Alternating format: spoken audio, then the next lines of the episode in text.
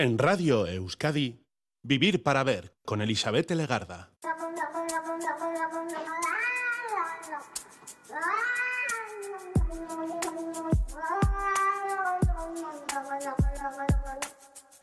Caixo Gabón, ¿qué tal? Bienvenida, bienvenido a esta edición de Vivir para Ver en Radio Euskadi. Estamos saludando de frente desde sus primeros minutos al día 22 de febrero. Y vamos a acudir al calendario y vamos a cambiar la fecha del año. Nos quedamos en el 22 de febrero del año 1969, un año convulso que nos trajo un trabajo que marcó un antes y un después. El grupo The Beatles comenzó la grabación del álbum Abbey Road, el último disco grabado en estudio por el cuarteto británico y considerado su obra cumbre, tal día como hoy, un 22 de febrero del año 1969. Fue el undécimo álbum de estudio publicado por la banda británica. En Estados Unidos la cuenta fue diferente y en aquel país llegó como un duodécimo trabajo. No pretendo hacer un estudio al detalle de este disco, ni mucho menos, pero según dicen los entendidos en la materia, tendríamos que destacar el hecho de que este álbum se caracterizó por la presencia de un medley y una mezcla en su lado B, una larga pieza de 16 minutos que constaba de ocho canciones enlazadas una tras otra, sucesivamente, sin poder cortar la pesadilla de los disjockeys. El álbum destacó también por contener dos de las canciones más conocidas del guitarrista George Harrison. Teníamos A Something y teníamos también Here Comes the Sun, popularizando esta última el uso del sintetizador Moog en el rock. La portada del álbum se convirtió en una de las más famosas de la historia de la música, en la que veíamos a los Beatles cruzando el paso de peatones, el paso de cebras, en el cruce de Grove End Road con la, con la calle Abbey Road, frente a los estudios donde se grababan casi todas las canciones desde 1962. Está considerado, como decimos, uno de los mejores álbumes elaborados por los Beatles, aunque la banda apenas funcionaba ya como grupo unido en aquella época, pero bueno, eso a nosotros prácticamente nos da igual, lo que nos interesa es su sonido y las efemérides nos dan la excusa perfecta para disfrutar del sonido Beatles. Buen miércoles de ceniza.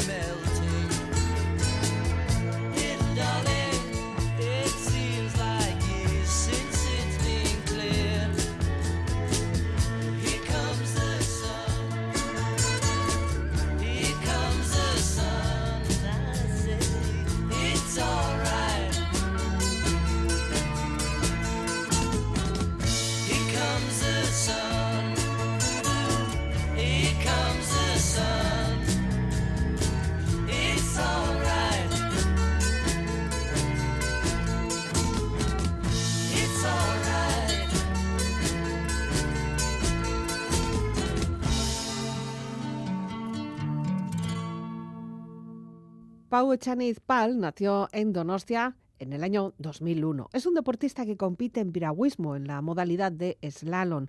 Se fue a vivir a la Seu de cuando tenía apenas un año, donde residió la familia de su madre, Laura Pal, y su hermano, Marc Echaniz Pal. Empezó a practicar piragüismo a los seis años gracias a la gran influencia de su padre, Javier Echaniz, seleccionador nacional de piragüismo slalom. Vivió en la Seu de toda su infancia, adolescencia, hasta el año 2021, entrenando y compitiendo internacionalmente. Y a los 19 años se muda a San Sebastián, a Donostia, donde vive con su padre, Javier Echaniz, y su actual pareja, Mayalen Chorraut, también con su hermana pequeña, Anne. En la capital guipuzcoana sigue entrenando, comienza también sus estudios superiores de moda. En la actualidad es uno de los nuevos deportistas becados por la Fundación Basquetín. ¿Y qué más? Pues todo lo que nos quiera contar esta noche. Pau Echanispal, ¿qué tal, Gabón? Buenas noches. Apa, Gabón. Siempre os pedimos eh, canción, música. Esta noche es para ti, es tuya y lo que queremos es que nos, nos metas en ambiente con lo que tú sueles escuchar o con lo que más te gusta. ¿Qué es la primera canción que nos propones? Bueno, pues la primera canción es de grupo de mi hermano. Mi hermano, bueno, siempre ha estado en la música y, y creó un grupo hace poco. Y bueno, esta es una canción que, bueno, yo lo intento relacionar con la relación con mis padres, que me han ayudado siempre desde pequeño con el piragüismo y bueno, con todo, ¿no? Y bueno, es un poco la descripción de, de eso. Bueno, el grupo se llama Aliena y la canción se titula Tocarás el cielo, ¿no? Uh -huh. Eso es, Tocarás el cielo. Cuando estés en apuros y pases por lo peor, yo te echaré un cable. No quieras escaparte sin saber dónde ir, Andar con secarte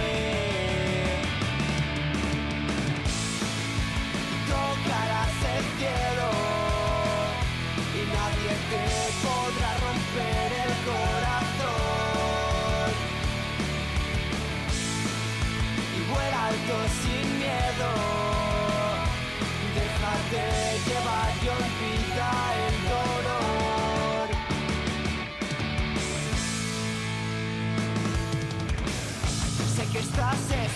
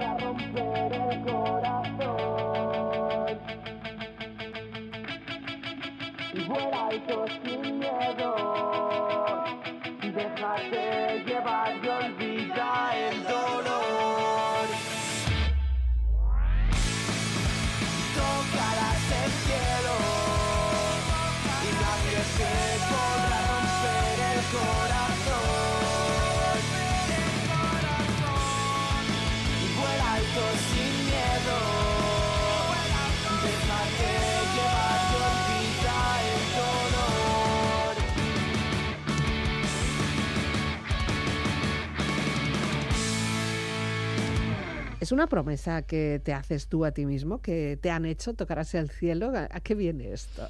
Bueno, es, es con la ayuda de mis aitas, bueno, pues puedo tocar el cielo y, y el universo. Así que eso, No hay límites. eso es, nunca, nunca, nunca. Bueno, ya has dicho que practicas eh, piragüismo. Eh, la modalidad también es slalom. Y si empezamos a rascar un poquito más, eh, nos hemos quedado ahí con eh, el apellido Chaniz y seguramente muchos aficionados al piragüismo ya te empiezan a identificar, ¿no? Porque al final de cuentas, bueno, pues tu Aita ha estado muy metido en este mundo, ¿no? Eso es, Meta ha estado, bueno, toda la vida ligado, es, eh, es un loco por, la, por el piragüismo y es algo que me ha transmitido a mí. Mm. Desde pequeño he estado muchísimas horas al lado del campo de slalom y eso me ha hecho eh, pues meterme en este mundo. Ya, qué remedio, ¿no? Eso, sí, sí. al Ha final, sido obligado casi. Al final estamos hablando de Javier Echaniz, que es el seleccionador también nacional de piragüismo slalom. Y claro, entiendo que eh, te habrá llevado, porque te tiene que llevar, o sea, estás allí y habrás estado viendo una y otra vez, una y otra vez entrenamientos y pruebas. Esto de hacer el salto a la práctica, eh, empezaste muy joven, ¿no? Sí, empecé muy joven. No fue tampoco algo obligado, mm, Mm. ni mucho menos. Fue algo eh, poco a poco. Empecé, bueno, mi hermano se apuntó en el club de, de allí de Cataluña y yo pues me apunté de la mano. Yo tenía seis años o algo así. Mm. Y bueno, al principio era más, pues sí, los fines de semana, un poco, ¿no? Eh, deporte extraescolar. Y, y bueno, a partir de ahí un poco más, más, más, más, hasta que te, al final te engancha sin querer, Ya. ya, te engancha estar en el agua y, y así empecé. El hecho es que estabas en la SEU de Urgel y ahí también yo creo que el ambiente es totalmente piragua. Aunque estés haciendo tu vida normal, yendo al colegio, a la escuela o lo que sea, ¿no? Sí, eh, bueno, en la SEU hubo unos Juegos Olímpicos en el 92, se hicieron Sí. ahí, que por cierto compitió mi padre. Y, y bueno, pues gracias a eso pues se formó un poco el centro el centro de España donde se hace más piragüismo es en la SEU. Y Ya. pues toca, toca, toca. Quiero decir, a mí no se me ocurre otra opción que no sea hacer piragüismo en la SEU. Ya, eh, nos has dicho seis años. A mí, viendo un niño de seis años, no sé si la opción de hacer piragüismo es una, es una buena opción. No sé si dirías, Mm. "Jo, pues es muy chiquitino, no va a tener fuerza o qué características tiene que tener la embarcación, porque claro, no te van a meter en una normal, de estas grandes, ¿no?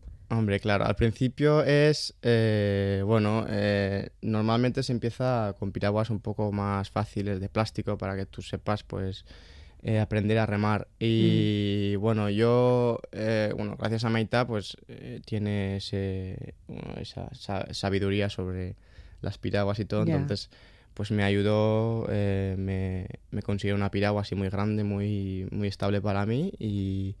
Y pues mm, cada- por el tiempo, pues cada vez que me hacía, bueno, sabía un poco más, pues me, me iba cambiando. Mm. Cuidado, porque estamos hablando de piragüismo slalom. Eso es. Eh. O sea, de las que bajas la corriente. No es un piragüismo de aguas tranquilas, que vas ahí haciendo fifi, como cuando podemos ir a algún sitio de turisteo y cogemos una piragua, ¿no? Nada que ver. Eso es. Es, es slalom, es bajar los ríos y, bueno, ríos más, canales más artificiales ahora. Mm. Em, y sí, es, es slalom, pasar puertas y, y, bueno, en eso consiste, en salir de, de salida, hacer unas puertas de cara, pasarlas di- eh, directas o, o hacia arriba y, y hasta el final. Ya. Y lo que empezó así, así, bueno, pues porque eh, lo tenías a mano y además tenías quien te instruyera y te enseñara y luego encima también eh, tu hermano también practicaba, ¿no?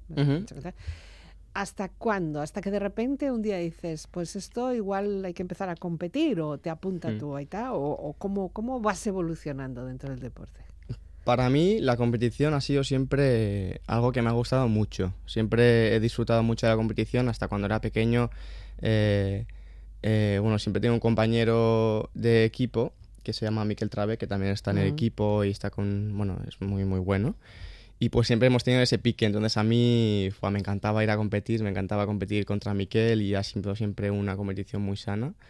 Y, y bueno, a los empezó todo cuando ya empecé un poco la ESO, ahí Mm. empecé un poco más a, a soñar un poco, a, a, a ver lo que se podía hacer y dónde podías ir y todo lo que podías competir. Entonces ahí me di cuenta de lo que, lo que las opciones que había y pues ahí se empezó un poco el- mi sueño un poco más, más serio. ¿Y cuál fue la primera prueba así más seria, como dices tú?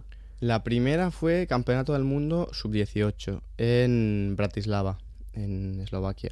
Ya. Y fue algo, algo muy, muy, muy, muy guay porque aprendí muchísimo y aprendí lo que era una competición de ese nivel, porque claro, en España pues no es lo mismo, ¿no? Pero allí mm, fue como, ¡buah! Ya está, aquí, esta es, aquí es donde me quiero estar y donde quiero seguir y, y bueno. Claro, estás hablando de sub-18, pero ¿tú cuántos años tenías? Tenía- Menos de 18, sí, pero... Eso es, me falta, eh, tenía 16, me faltan 3 años. Ah, todavía. Todavía tenía 3 años para ser junior. O sea- Entonces ahí dije, "Buah, el año siguiente, el año siguiente sí. O sea, cada año. eras como el pipiolillo, ¿no? ¿El más joven o qué? Eh, bueno, de los más jóvenes, sí. De los más jóvenes estaba por ahí. Sí. Y entiendo que verías personas o, o jóvenes eh, que de alto nivel, mayor que el tuyo. Claro. No, hombre, claro, y tú estás en, en, en, bueno, pues en España y pues eh, vas a las competiciones, ¡buah, qué bien, he ganado, tal, no sé qué! Después vas ahí al mundial, el campeonato del mundo y otra cosa. y Viene que hay un italiano, un italiano que va volando, luego hay un eslovaco que no sé qué, un austríaco y ahí es como el mundo real, ¿no? Ya. Un poco te das, Un ese- poquito de te chocas. baño de humildad, ¿no? Eso Quizá, es. ¿no? Vale, vale, igual que tengo que entrenar un poco más. Tú creías que aquí eras el amo Eso es. y no voy a poner otra palabra por delante del amo, pero luego llegas allí y de repente dices, oh, pero todavía se puede mejorar, ¿no? Sí, sí, muchísimo además. Eso está bien. Eh, así te buscas un aliciente, un objetivo, por lo menos. ¿no? Sí, hombre, sí. Y al principio, bueno, a mí, a mí me acababa un poco fastidiado porque, joder, es que he tocado la última puerta y, bueno, por muy poco estaba ahí, ahí siempre. Ya. Y eso solo te sirvió para seguir mejorando, para seguir entrenando. ¿Cuántas horas entrenabas entonces? Em, pues entrenaba, yo creo que cuatro veces a em, la semana, cinco veces. Mm. a- un poco más al principio, luego más tarde a los 17 ya entré en el, en el, en el bueno, centro nacional, ahí en un grupo Mm. de la federación y ahí ya se entrena un poco más serio, más al, al objetivo. Y bueno, a partir de ahí ha sido siempre ya mm, pues eh, lo que gasto más tiempo fuera de clases o fuera Ya. de... Claro, porque todavía estabas estudiando. Eso es, estoy lo estudiando ahora en Donosti, sí. Sí, pero antes también estarías en el bachiller Eso o lo es, que sí, sea. sí. ¿no? O sea, sea, bachiller, sí, la ESO. Y luego viene la selectividad y, y demás. Y, y- pero sigues entrenando, entrenando hasta, bueno, pues seguir cumpliendo años y de hecho ya pues empezaste a participar en grupos superiores. Lo que antes era sub-18 se convirtió en sub-23. Y también era ese de los jovencitos al principio, ¿no? Ah, Sí, en 2021, después del COVID, año después del COVID, fue, me, uno, me clasifiqué para el equipo senior y eso es otro baño de humildad, un poco. Eso, bueno, ahí ya, ya iba ya preparado, ¿eh? Pero Mm. ahí ya es eh, con los mayores, ya no hay más, es lo máximo y... Ya. Y bueno, también fue una experiencia que de eso que te engancha, que dices, vale, bueno, el, el sub-23 eh, y junior está muy bien, pero es que esto es todavía mejor. Ya. Y eso, me- ahí está. Todavía eres sub-23, ¿no? Si mis datos están bien, eh, todavía tienes 21 años. Sí, me quedan dos años sub-23 todavía. Bueno, pues todavía hay, hay mucho margen Sí, de sí. mejora, desde luego, sí, ¿no? Desde luego que sí. Y el hecho de poder ir pasando cortes, o sea, pudiendo seguir estando en, ese, en esa selección, en ese grupo de élite, en esa preparación también de élite, eh, ¿es algo que tenéis muy pocos o, o- o tenéis los mejores o cómo, cómo lo llevas? Pues tenemos pocos, en el equipo somos solo tres. ¿Mm? Y bueno, en España hay nivel, ahí somos de mi, de mi modalidad cada uno, hay unos cuantos que, que estamos siempre ahí y hay mucha competitividad. Entonces, competitividad. Eh, entonces, pues bueno, ahí en el equipo somos tres y, Mm.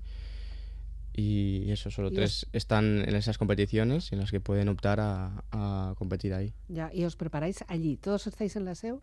No, no, Ah. no, yo estoy en Donosti ahora. Ahora estoy estás en entrenando con mi. Aitá y Mm. aquí hay otro centro Ya. eh, de tecnificación así de alto nivel. Eh, hay uno para Junior Sub-23 y otro para, para, para Senior, ya del equipo Senior. Ya.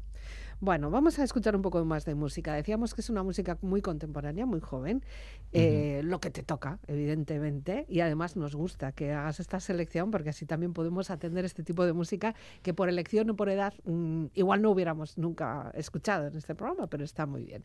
¿Qué es lo segundo que nos propones? Pues esta canción, bueno, yo vi- viajo mucho, entonces escucho muchísima música porque entre los viajes, cuando estoy en los aviones, en las furgonetas, pues escucho mucha música y me acuerdo que esa canción, eh, bueno, junto con su álbum, Em, bueno, se sacó cuando yo era junior y pues bueno, me recuerda un poco a eso porque estaba, me acuerdo, viciado a, a ese álbum, a este Mm. álbum y, y- y eso fue eh, los comienzos un poco de mis días de cuando era, cuando era junior. Sí, Travis Scott es el, el artista, es, ¿no? sí. Y la canción se titula Skeletons.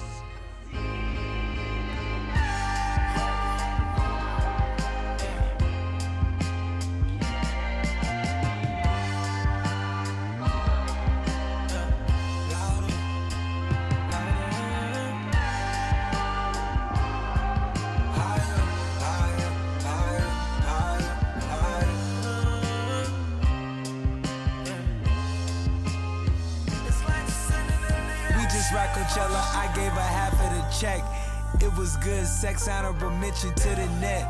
Didn't pass the loud, that was out of respect. After words passed the towel, I was out of Kleenex. If you take a girl out, do you expect sex? If she take her titties out, do you expect checks? First visit, I gave her a pearl necklace. Next visit, I'ma need your girl naked. Took a church visit, you know, cause the world hectic.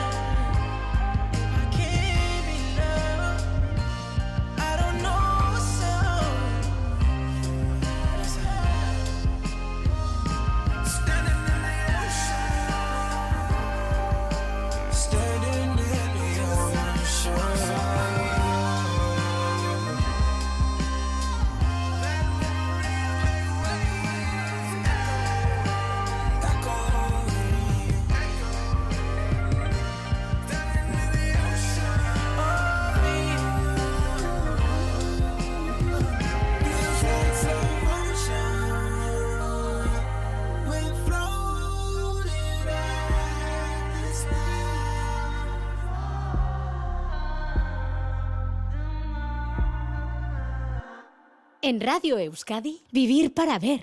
En este deporte hace falta primero un entorno eh, adecuado. Evidentemente hace falta que haya agua, eh, que haya corrientes y que todo vaya bien. Antes hacíais así, o se hacía, yo no sé si tú has llegado a hacerlo así, en un entorno natural. Poco a poco, cada vez el- la mano del hombre va participando más y se organizan esas bajadas ya como prefabricadas, ¿no? Hechas a, a medida. ¿Cómo lo llevas? ¿Cuál te gusta más? Bueno, pues ah, aquí en Donosti eh, no tenemos eh, un río artificial, tenemos un río natural que es donde entrenamos siempre, de hecho hay dos en el Vidasoa y el Urumea. Mm. Em, entonces nosotros remamos ahí, estamos, bueno, a la espera a ver si algún día se hace el canal, hay un proyecto en el canal de, de Usurbil y a Mm. ver si yo espero que, que algún día se pueda cumplir. Em, igualmente en las competiciones no suele, bueno, alguna igual junior sí que hay en, en ríos naturales, pero ya casi todas el circuito de Copa del Mundo y, y senior y así ya son eh, artificiales, hechos por el hombre. A mí me gusta más, a mí me gustan más los artificiales, Sí. obviamente. Al final puede, se puede jugar mucho más eh, con los movimientos y normalmente suelen ser más espectaculares y más, Ya. más hechos para, para, para, no- para nosotros. Ya, ahí lo que pasa es que está todo muy medido. O sea, te quiero decir que no hay mucha variación de corrientes ni nada. Está ya lo que hay, ¿no? Ya lo conoces, lo puedes hacer hasta con los ojos cerrados. Mm, no, realmente nunca, nunca es así porque aunque sea, eh, bueno, el canal siempre el mismo, el agua siempre, no, nunca, nunca, nunca Ah. es igual. Y... O sea, no tienen unas compuertas que vaya el agua siempre a la misma velocidad o con el Sí. mismo flujo. Sí, pero pues eh, mm, por alguna razón, mm, no sé, física o algo, ¿no? eh, el agua no siempre es- está ba- baja de la misma manera, crea las mismas olas, muchas veces eh, va, va cambiando. Y no solo eso, también cuando estás en un canal nunca, nunca, nunca pones, no puede ser, pero eh, repetir, pero nunca pones el mismo circuito. Tú cambias las puertas a tu gusto y, y la forma que, que tú quieras para que te vea mejor para entrenar. Y entonces a mí personalmente nunca me cansa y yo creo que a los que hacen este deporte nunca les cansa porque eh, nunca es igual. Ya. O sea, que siempre tenemos ese factor sorpresa, que algunas veces te puede ir bien, o otras veces puede ir mal, o incluso a tu contrario, ¿no? También, porque hay otro, otro factor para jugar. Eso es, realmente en la competición eh, nunca sabes cómo te va a salir, nunca sabes eh, cómo, eh, cómo te mm, va a explotar una ola, cómo Mm. eh, es un poco, depende del momento y a veces que, pues que te puedes tener un poco de suerte en algún, en algún sitio o no, y bueno, eso te puede cambiar toda la bajada. Vale. Eh, si ahora hablásemos de este deporte, yo no sé nada del deporte. Me lo tienes que explicar. Eh, Vale. ¿Cómo es el circuito? ¿Cuán largo es? ¿Cuántas puertas tenéis que hacer? ¿Por qué unas veis por delante, otras veis por la izquierda, otras veis hacia atrás? ¿Qué, qué lío es esto? El por qué no tengo ni idea. Ah, vale. Pero, Pero, hay es, es un poco así. Se dice que en, bueno, no sé si en Estados Unidos o por ahí, eh, un esquiador de, de slalom pues quiso entrenar de invierno, de verano y pues creó esto. Ah, no sé si será real, pero, pero bueno, eh, el, normalmente es, es de un minuto 40 Ujú. el circuito y se hace un, bueno, antes solía ser mucho más largo, ahora ya se está cambiando el deporte. ¿La distancia vez- cuánta es? pues ¿Cuán- serán 150, mm, 200 metros, 200. un poco más, depende del canal Vale. también un poco, pero, pero eso, hay un máximo 24 puertas y 6 se tienen que hacer hacia arriba, remontadas. Entonces, bueno, se coloca ya para que... ¿Cómo para se que- marcan esas? Eh, ¿Tienen distintos palos, colores? Sí, las, las de remontables son, bueno, todas son de rayas Sí. mm, y las remontables son blancas y, y rojas y las de que tienes que hacer hacia abajo son blancas y verdes. Mm, vale, de acuerdo. Eso, Por eso entonces- tengo que empezar yo a hacer Eso esto, ¿eh? es, eso ya, ya un poco sabes. Sí, sí. O sea, seis van hacia atrás y el resto, hasta las 24, vamos a, para adelante, ¿no? Eso es. Ujú. Y eh, es cuestión de una especie de contrarreloj. Hay que hacerlo lo antes posible. Eso es, el que llegue antes abajo Hmm. gana. ¿Y, y qué penaliza? Porque tenéis Penaliza- penalizaciones eso es, también. Sí, también. Eh, tú cuando tocas una puerta se te suman dos segundos Con cualquier parte. con cualquier parte. Puede ser el cuerpo, el casco, el remo. Eso el- es, la piragua, cualquier cosa. Sí, Y excepto el agua. El agua, si tocas con el agua, no, ¿eh? Si salpica el agua, no. vale. Pero suele, pasar mucho, ¿eh? Suele pasar mucho. Em, y después, si no la haces, si pasas por, bueno, si no pasas por la mitad, Ah, eh, se te suman 50 segundos, que eso ya es, eh, bueno, eh, al ataúd. directamente. Directamente ya... Ya. Y claro, pero ¿cómo, ¿en qué momento no vas a hacerlo? Evidentemente tú has, has entrenado, sabes cuántas puertas hay. ¿Llevas una contabilización o cómo lo haces? ¿Tú vas contando las puertas o no hace falta? Ya, ya te lo sabes. No, eh, la cosa es que el circuito de competición nunca, nunca la- lo has hecho. Tú por Ah. primera vez vas a la competición y ¿No ese circuito no te dejan nunca entrenar el mismo circuito, con las mismas puertas. Bueno, no, Ay. no las sabes realmente. Ya. Tú estás entrenando una semana con unas puertas y va, o bueno, vas se va cambiando cada, cada día, ¿no? Pero tú vas después al, a la competición y es un circuito que ha marcado pues dos personas, dos jueces y, y o alguno de un equipo y, y tú tienes que hacer sin, O sin sea, previo... No tienes conocimiento de dónde están las Mm, mm, puertas. No sabrás nada y entonces eh, suele haber un demostrador y que tú, bueno, que puedes ver y puedes un poco coger información de cómo hacer, Mm. pero realmente tú no, no, lo, no lo sabes. Y es realmente es muy fácil no hacer una puerta, Ah, porque nosotros vamos li- limando al límite, nosotros eh, buscamos ser lo más rápido posible, Claro. entonces tú no buscas solo hacer las puertas, tú buscas hacerlas lo máximo, lo más rápido posible, entonces eh, estás tan jugando con el límite que muchas veces pues no, no te sale y no llegas. ya, ya, ya. No, no, no sabía. Ni siquiera la puedes recorrer andando ah, por la orilla. No, Sí, sí, por, Ah, por la orilla sí. Bueno, Ah. pues, claro, eh, tú- te lo pone en el circuito, tú puedes verlo y puedes verlo y puedes coger toda información, a ver cómo hacer esto, hacer de esta manera, de esta manera. Entonces, eh, bueno, pues puedes verlo y después lo tienes que hacer. Bueno, eso es la práctica, eso es eh, el objetivo, ¿no? Esa es la prueba. Pero los entrenamientos, ¿cómo se hacen? Hay mucho físico, entiendo que no siempre estáis en el agua.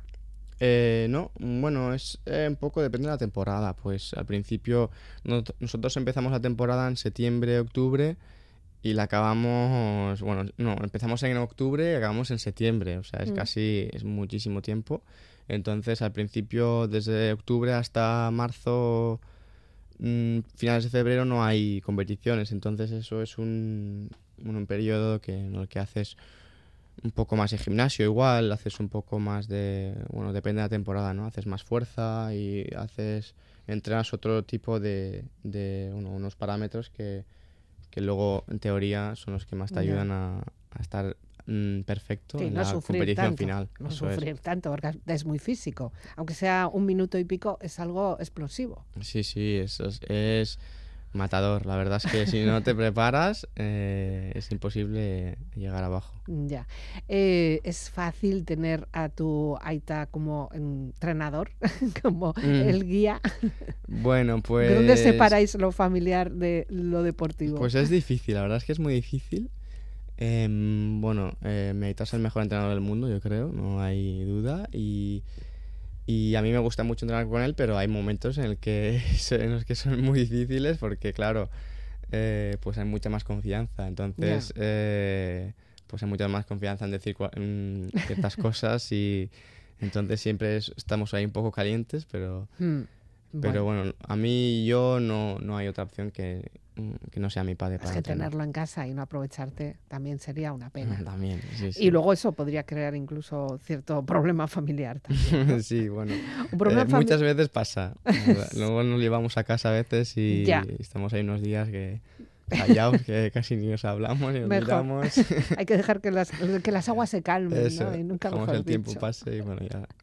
Y es curioso porque también es cierto que en tu casa, o sea, lo que es la el piragüismo es, es el rey, porque además de todo, luego tu Aita, eh, bueno, pues tiene como pareja actualmente a Mayalen Chorraut. ¿no? Eso es, sí, sí. y no- también vives con, ella- con ella. Sí, eso es. Y no se habla de otra cosa casi, ¿eh? Qué, borrachera de piragüismo Sí, tenéis en casa, ¿no? Sí, sí, estamos eh, bueno, todo el día un poco hablando y sobre piragüismo porque es que es realmente nuestra vida. Ya.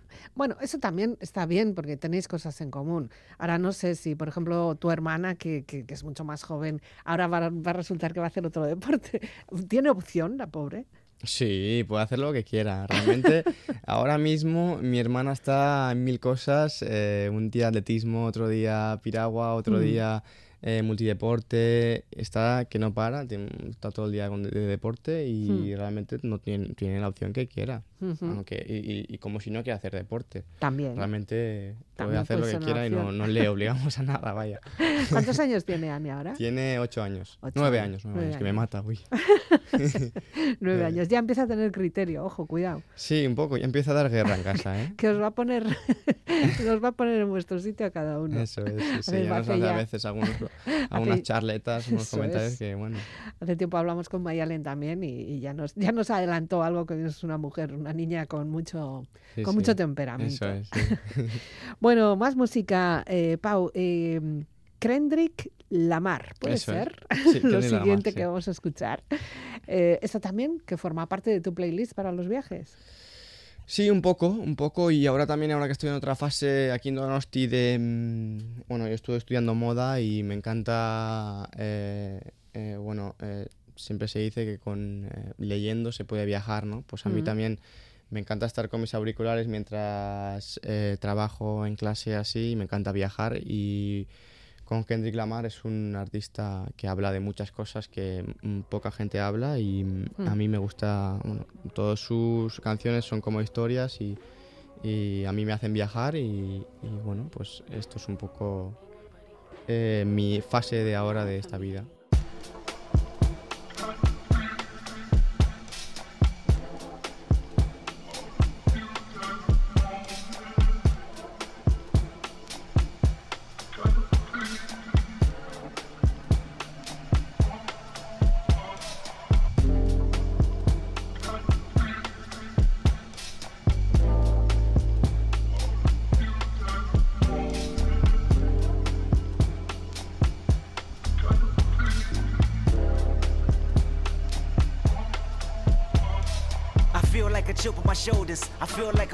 Focus. I feel like I'm losing my patience.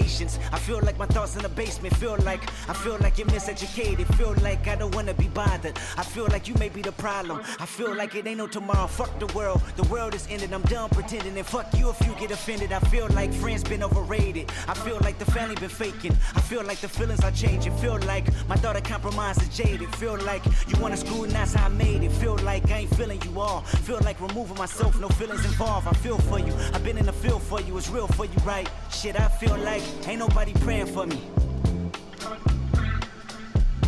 Ain't nobody praying for me. Ain't nobody praying for me. Ain't nobody praying. I feel niggas been out of pocket. I feel niggas tapping their pockets.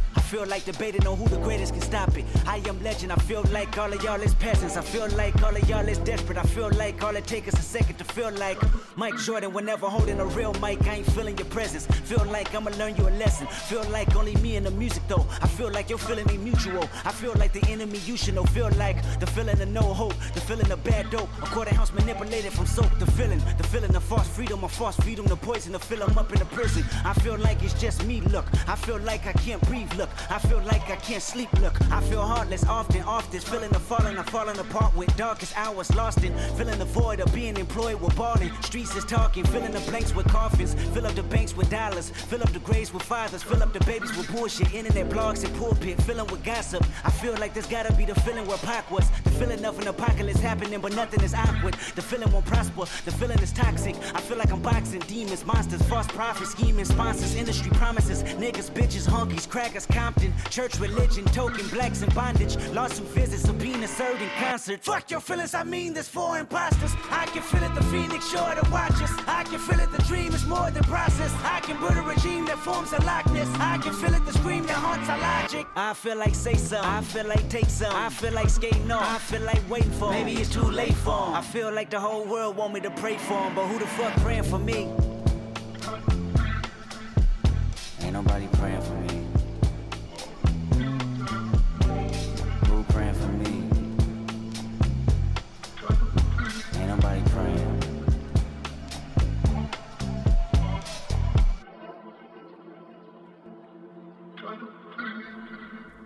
Algo ya nos has adelantado. Ahora mismo vives en Donosti, vives eh, en familia, vives con tu nueva hermana, bueno, con Anne, que ya tiene sus años. Sí. Eh, entrenas también en la zona de Donosti, aunque también sueles hacer escapadas por, por la zona de Po, creo, ¿no? Sí, solemos ir cada fin de semana a Francia para entrenar un poco el agua viva, más eh, carnes artificiales. Ujú. Y luego también estás, sigues estudiando. Es algo que es innegociable. O sea, el- la práctica deportiva está muy bien, pero la formación tuya de cara a futuro, poder dedicarte a algo, también es imprescindible, ¿no? Eso es, tú, yo, bueno, tengo 21 años, al final eh, estoy en la edad de seguir estudiando, formándome y Mm. yo creo que es algo imprescindible porque estar solo, em, solo en, un- en, un- en una cosa, y además siendo el deporte individual, es algo que te puede eh, quemar mucho Claro. y, y, bueno, hace, a mí me ayuda mucho también un poco a escaparme de, de estar todo el día mm, mm, pensando en el piragüismo y, y a mí me viene muy bien. Y te has decidido por una formación superior en moda, ¿no? De patronaje, lo que es eh, el, el diseño de, de moda. Eso es. Yo, en, la verdad es que en, en clase nunca he sido, bueno, estudiando nunca he sido bueno Mm. y siempre me decantaba pues por lo artístico, incluso, bueno, sí, artístico. Entonces, ya en segundo de bachillerato me, me empezó a salir esta, bueno, un poco antes incluso, me empezó a salir este, este agrado por, por lo artístico, por la moda. Mi Mm. madre eh, es muy artística, mi, mi es diseñadora gráfica mi Mm. hermano también con la música y bueno, pues lo he chupado todo un poco y, y pues a mí también me, me- me gusta y eh, en Donosti vi que había un grado eh, de patronaje y moda y pues eh, no había más opción, dije, "Ve, a por ello A por ello. y a ver, a ver qué tal. Y ha surgido una nueva pasión para mí, ha surgido algo que me encanta y que, Em, después del piragüismo me encantaría estar en ese mundo y dedicarme a ello. ¿En qué parte de todo lo que es el, el diseño de moda te gustaría estar? ¿En, en el patronaje, en el diseño, en, no sé, en el mundo artístico de los desfiles, de las colecciones? No sé, algo de marketing, algo de Sí. tiendas, ¿cómo vas? Bueno, realmente a mí me gusta mucho diseñar, pero también me gusta mucho patronar, me gusta mucho coser, me gusta hacer todo el proceso y verlo todo desde el principio. Mm. Eh, la elección de los tejidos, me, bueno, pues me encanta y a mí es que esto me gusta tanto todo que no puedo elegir una y me encantaría al menos hacer todo, igual un proyecto mío, un proyecto personal y, y hacerlo. Eh, con todo el amor y paso a paso y ¿Estamos hablando de moda de vestir, de ropa o...? de porque- moda de vestir, eso ah, es. sí, porque sí, sí, sí. diseñar se pueden diseñar cualquier cosa, Claro, desde claro, sí. sombreros hasta zapatos, bolsos o yo qué sé. Eso es. o alfombras. Eso es. Al final todo es diseño. Eh, claro, eso sí que hace falta a todos una base. Primero, mucho, mucha base para luego poder desarrollar lo que es tu parte de- imaginativa o creativa, ¿no? Eso es, hace falta base que, que, bueno, al final yo creo que el artista no se estudia, el artista nace y lo tiene ya. Y bueno, no, no es por ser así un poco chulo, pero yo creo que ya tengo un poco de... ¿Has presentado algo? ¿Podemos ver algo? ¿O no? Eh, pues, Todavía solo trabajos de clase. En- no, hemos Ah. hecho trabajos de clase. Alguna cosa he hecho yo para mí, pues algunos pantalones y algunas cosas eh, Sí. más para mí, pero eh, en clase hemos hecho trabajos. También he hecho algún trabajo yo individual en clase muy guay. Mm. Hace poco hice un vestido para, bueno, para supuesta Madonna. Oh. Sí, sí. Y, y bueno, me da pena porque estamos a punto de acabar, eh, ya nos quedan dos semanas y, y a ver qué después, ¿no? La Pero lo que- coses, lo llegas a hacer todo. Sí, o sea, sí, haces sí, el patrón, cortas, eh, coses, eh, rematas, todo. Eso es, desde el principio hasta el final. O sea, que tienes tu propia máquina de coser, entiendo. En casa tengo, sí, tengo una máquina y luego tengo una más indu- una industrial Mm. que, bueno, es para darle más trote y para coser un poco cosas más, eh, más buenas. Ya, y eso eh, al final eh, la gente recurre a ti para decir, oye Pau, ya me arreglarías esto, oye Pau, esto, fíjate, Mm. ¿no? dale otra vida. Sí, sí, sí, sí, siempre... Bueno, al principio empieza todo el mundo, bueno, ya me arreglarás los bajos, bueno, ya me los bajos. Sí, Eh, luego hago una bolsa, bueno, ya me harás una bolsa. Sí, la verdad es que, que es algo que, que va de la mano. bien, bien. Habrá que tener en cuenta y habrá que seguirte también por ahí. Eso Porque es, deportivamente eh, todavía no has explotado. Deportivamente todavía hay mucho potencial, porque es que eres súper joven, ¿no? Eso, yo espero, espero que no lo explotado todavía. Ya. A ver, yo estoy... Bueno, estamos ahí entrenando para eso y bueno, tengo... el eh, objetivo, ¿dónde el está? objetivo... ¿Dónde está el objetivo? bueno, el, el objetivo está en lo más alto. O sea, unos juegos. Eso es, bueno, Entiendo, lo que sea, ¿no? sí. Yo, bueno, trabajo para ser mejor cada día Mm. y, y, y a- es una- eso viene, bueno, viene de la mano Sí. ya mientras eh, yo tenga el objetivo claro y siga trabajando, ya las cosas vienen solas. Ya, es curioso porque en unos juegos ya has estado, los de Tokio, aunque no compitiendo, sí como, eh, a ver, pones aquí demostrador. Demostrador, eso ¿Qué es, es demostrador eso? y ¿Qué abridor. es, qué es un demostrador? Los demostradores son los que te he hablado antes. Cuando ponen Ah, un circuito, tú no lo puedes hacer. Entonces hay eh, una serie de personas, bueno, pues dos por modalidad, que hacen el circuito para ti, para que tú lo Mm. puedas ver y para que puedas ver cómo se hace. Vas de espía. Un poco, sí, un poco. Luego ya me, me- me van diciendo a ver algún truquito, a ver qué, Sí. cómo, cómo va. Pero sí, estuve en Tokio y estuve hacer, eh, haciendo de abridor y demostrador. Y fue una experiencia súper guay, la verdad. ¿Y a quién pasabas la información? Eh, bueno, pues está claro, ¿no? A Está Mayalen, claro. Entiendo que a Mayalen, ¿no? Sí, y por eso sale tan, tan bien, ¿eh? Te digo. Hombre, todo es un equipo, al final es un equipo. Eh, está bien porque, claro, ella también se tiene que fiar de ti. Hombre, sí. Bueno, entreno con ella también, así que, bueno, ya sabe mis, mis habilidades y espero que se fíe de mí. No le quedaba otra en este no le caso. quedaba ¿no? otra, ¿no? Eh, está bien porque al final, bueno, formáis un equipo, aparte de familiar, también un equipo deportivo. Y está bien también reconocerlo porque siempre pensamos que este, este deporte es eso, ¿no? Es solitario, es individual, pero fíjate todo lo que hay detrás, ¿no? Todas las personas que estáis ahí trabajando por y para ella, en este caso, ¿no? Que es la que brilla, la que más conocemos. Eso, es verdad que cuando estás en la salida estás tú solo, pero detrás de eso, bueno, pues siempre ahí está el equipo y en los entrenamientos no sueles estar tú solo, siempre estás con, bueno, en este caso yo ahora estoy mucho con Mayalen, Mm, eh, cuando, cuando coincide, claro, porque yo entreno por las tardes. mm. Y, y, y bueno, es algo que es un deporte individual, pero siempre estás ahí, mm, competitividad, con, bueno, te estás eh, compitiendo con tus compañeros siempre en el agua y, y es una cosa que, que te va haciendo mejor porque, porque bueno, siempre hay eso. Los Juegos Olímpicos están a la vuelta de la esquina, prácticamente, con esto de la pandemia. El ciclo olímpico se nos ha quedado un poquito más corto, más escaso, ¿no? Ujú. Están en, eh, en el 24 eh, y no sé si, si vamos a poder verte o cómo estamos. ¿Cómo, ¿Necesitas puntuar más? ¿Necesitas clasificarte más? Bueno, ¿Cómo estamos? Bueno, paso a paso. Primero hay pequeños objetivos. eh, eh, bueno, este año ya, eh, bueno, pues mm, primero clasificarse el equipo, después eh, sacar plaza en el Campeonato del Mundo de Londres, después eh, hay otras pruebas de selección internas de España para saber a ver quién va y, y es paso a paso, realmente. No, no se va directo ahí, tienes que hacer muchas cosas antes, tienes que sacar muchos resultados antes y, y bueno, Hmm. Bueno, vale. Hasta ahí puedo leer, ¿no? Vale. Sería, sería hasta ahí puedo leer. tampoco ¿no? me quiero mojar mucho porque No, el- los juegos en principio son de París, pero no sé si- dónde estarán los circuitos del canal, en qué canal, ¿sabéis poco más? sí, está hecho ya. De hecho, Ah. el canal ya está, ya está en funcionamiento y yo he estado. eh, hace, se construyó hace dos años casi. Sí.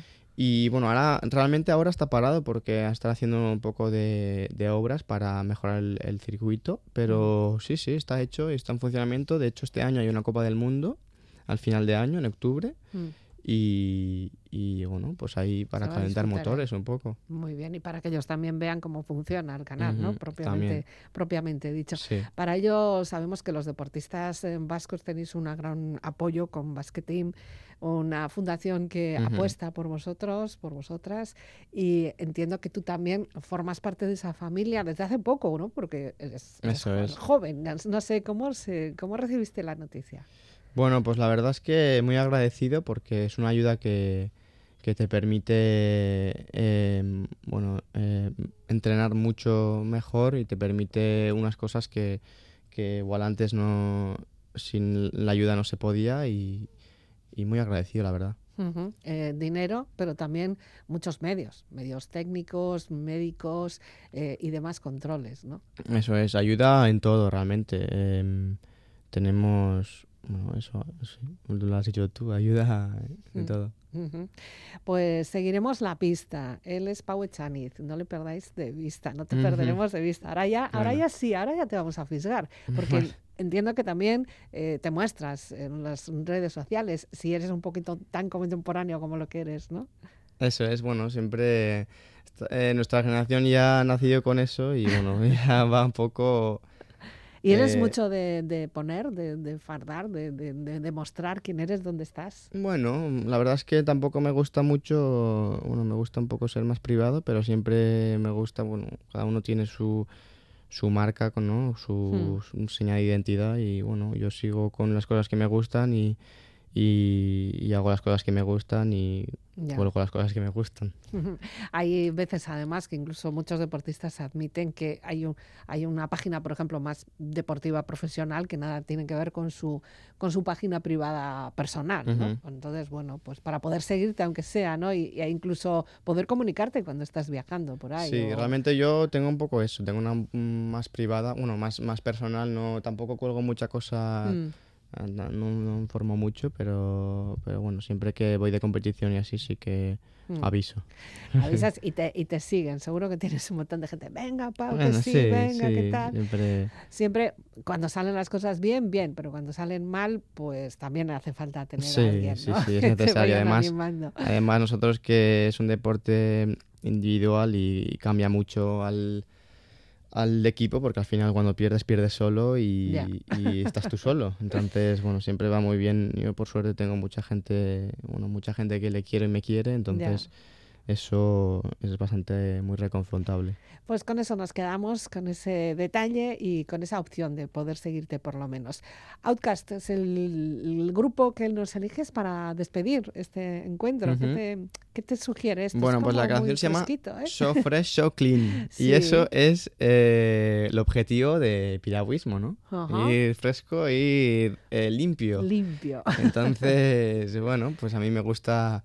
Eh, este grupo, bueno, esta música me, me, da unas, eh, unas vibras que se llaman, unas vibras muy, eh, muy guays y que a mí me gusta escuchar siempre antes de ir a entrenar. Pues no hay mejor manera que terminar para despedirte. Pau Echanit Pal, muchísimas gracias por compartir este tiempo. Gabón. Gabón. Con el contundente sonido de Outcast termina hoy Vivir para Ver. Nos encuentras en la propia web del programa y en las redes sociales. La despedida de Elizabeth Legarda Gabón.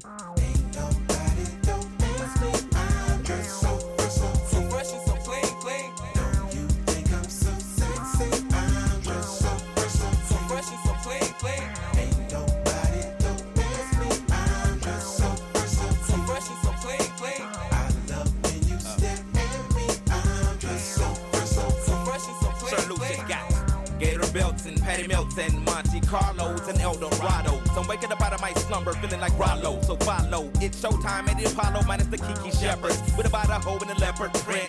Teddy, Pendergrass, cooler than Freddie Jackson, sipping a milkshake in a snowstorm. Left I throw warm in the dorm room at the AU. We blew hay two athletes might cake you, but you must have me mistaken with them statements that you make, huh?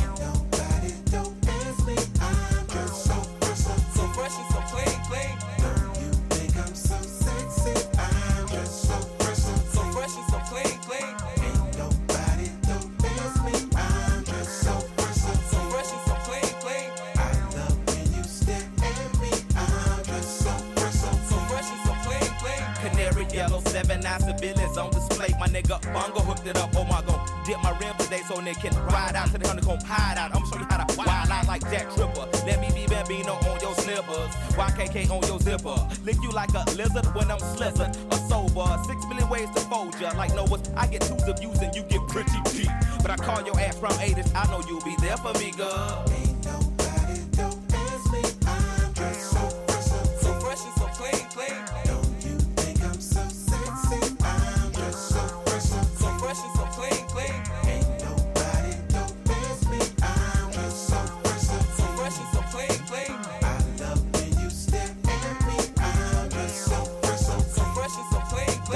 Baby eyes get to running off at their mouth and telling me everything that's on your nasty mind. They say you're malnutrition, then need a vitamin D and inviting me to that tingle in your spine. I love who you are, love who you ain't. You're so Anne Frank. Let's hit the attic to hide out for about two weeks. With chains and no chains and whips. I do suck lips till hips jerk. And double time, the boy next door's the freak. Ha ha